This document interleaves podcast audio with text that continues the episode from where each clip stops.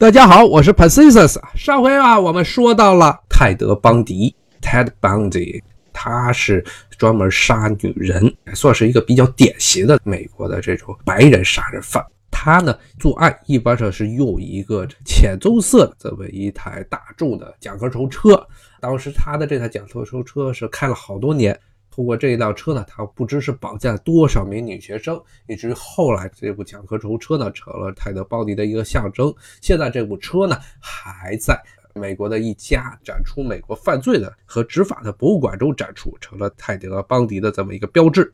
但是这种恶事啊做多了，必然会露出马脚。他因为不断的使用这个伎俩，说自己受伤了，让女人帮他这个搬东西，这个伎俩很快的，这很多人都。发现了失踪的现场都会有这么一个绑着绷带的人，无论是腿上绑着绷带打着石膏，还是手上绑着石膏，这么一个人出没。所以很多人都向警方呢提供了证据，说是这么一个人。所以呢，很快的，西雅图当地的警方呢根据这些人提供的线索，画出了嫌犯的这么一个画像。结果呢，这个画像画出来之后呢。邦迪的两个女友克劳普尔、克劳普菲，还有呢，如就是那个西雅图的以前的女警，都认出了邦迪，赶紧跟警方说他可能是一个可疑的嫌犯。但是呢，当时因为报警的人数实在是太多了，所以当时西雅图的警方呢，并没有把这两个女人的这条线索呢，当做一条确凿的证据去往下挖掘。那么到了一九七四年的下半年呢，美国西北部。西雅图和华盛顿州啊，和俄勒冈州的这些杀人事件突然就告一段落。为什么呢？因为当时邦迪不再在普吉特大学这上学了，他接受了当时这犹他州州立大学法学院的入学的邀请，所以他又跑去了这个盐湖城，跑到盐湖城呢去上学了，去上这个法学了。那么盐湖城呢，犹他州立大学法学院，它的这个水平是要比普吉特湾大学法学院好。所以呢，这家伙呢，他虽然去那儿上了学，但是他很快发现自己根本跟不上进度，而且呢，基本上他的同学呢一样非富即贵，而且呢，都基本上是智商是比较高的这么一群人。他自己呢，就觉得自己在这个班里呢是根本没有任何竞争力的，所以他非常的失望。于是呢，作为这么一种补偿，他又开始疯狂的杀人。那么这邦迪呢，在犹他州这个地方呢，你说盐湖城附近的。还有它周边的一些州，比如说爱达荷州啊这些地方，基本上是每个月或者每个半月就得绑架杀掉一个女孩儿。那么到了年末，邦迪这么一个杀人犯呢，他觉得在一个地方作案太多，可能容易被警方发现，所以呢，他又把自己的作案的范围呢往东扩展，他跑到了州旁边的科罗拉多州去那儿杀人，也基本上是每个月他都要杀一个女人。可能是为了他自己的这个作案方便，他甚至的改变了自己的宗教信仰。那么他呢？他出生的地方 Vermont，他们家族呢最早都是殉道族，呃 m e t h o d o l i s m d o l i s m 的他们这么一个基督教新教的派别的信徒。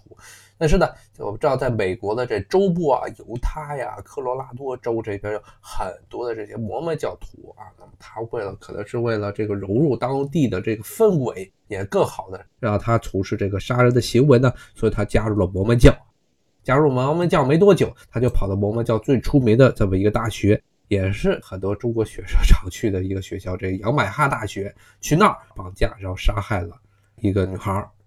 这个案件呢，就是杨百哈大学的这起这个杀人案呢，是邦迪他在执行死刑之前最后一个吐露出来的受害人。之后呢，但是他在科罗拉多这边杀的其他人遗骸到现在都没有找到。那么这个时候呢，邦迪这家伙后来是杀人杀的太欢了，最后终于的他引起了美国当地警方的注意。那么在一九七五年年中啊八月份的时候，他终于被这个警察给逮着了。嗯，当然逮着的原因呢，是不是说他已经有警方有确凿的证据说他杀了人，而是当时的巡警。啊，公路上的巡警发现了他这个人啊，开着他那部小的甲壳虫汽车，在这个黎明太阳还没升起来的时候呢，在一个住宅区附近看车晃来晃去，觉得行迹特别可疑。然后警察马上就把他这个车扣下来了，扣下来就发现他开车的前面司机的副驾驶座已经被卸下来了，然后呢，在这个他的车里发现了大量的面具，还有一些这个改锥啊、绳索，后其他冰锤一类的东西，还发现了手铐啊。警察就觉得他这个人的行为非常的可疑。当然，邦迪呢，他说他这些东西都是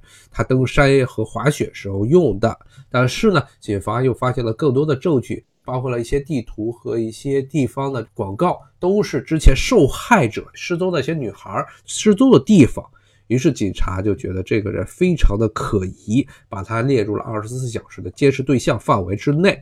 然后呢，同时呢，警方终于这个时候开始与克劳普菲他的前女友进行联系。然后这克劳普菲呢，其实上在这个一系列的人口失踪案之后呢，无论是跟犹他的警方，还是跟华盛顿州这个西雅图的警方，都保持着密切的联系。但是呢，警方呢，都是因为各种原因。证据不足，并没有把他的这些证词，他提供这些线索当做重要线索来进行追溯。但是这个时候，警方终于想到了克劳普菲，然后克劳普菲呢也说到，说他在邦迪家里呢也发现了很多类似的东西，包括甚至是石膏啊，说这些很多是根本不可能邦迪他应该会用到的东西。警方就觉得非常可疑，说觉得他这个人是不是就是之前一系列基本上每一个月都要失踪这些女孩啊的罪魁祸首。所以后来呢，警方就让这很多失踪案的现场目击证人，有一一个这个失踪案的现场目击证人，把他呢从一系列的嫌犯中指认出来了。所以警察有了比较确凿的证据。终于把他正式的批捕，但是批捕之后，一个很大的问题就出现了，就是他这个人呢，这邦迪因为非常这个懂得销毁自己的所有的犯罪证据，所以警方一直都没有得到确凿的、非常的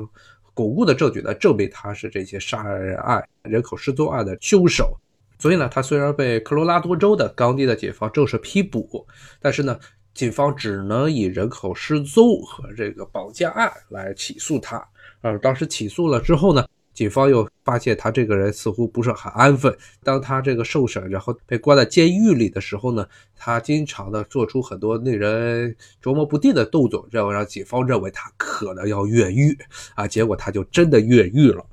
这个家伙呢，这邦迪呢，他第一次越狱是。他是一九七六年因为这个人口绑架被判了，呃，最多十五年的徒刑。那么他一九七七年这个时候呢，他还在为自己做辩护啊。当时他是到了科罗拉多州，这个叫 Glenwood Spring，他从这个地方呢转到了 Pitkin County 这个地方，这个彼得金县这么一个监狱里关押，继续的受审。那么在这个时候呢，他说他要为自己辩护啊，不请律师，说他就是一个法学院出来的人，所以他不需要请律师，说让他自己辩护。所以辩护的时候呢，那么法院方面就允许他呢不戴这个手铐，不戴这个脚镣的，在这个法院中行走。那么在这个时候呢，他就找了一个借口。说他在一次庭审之中呢，他说呢要借这个法院的图书馆一用啊，用来这个研究一些对自己有利的辩护证据。结果他去了那儿之后，就然后就从这个法院的这个图书馆的窗户翻了出去，然后就逃了。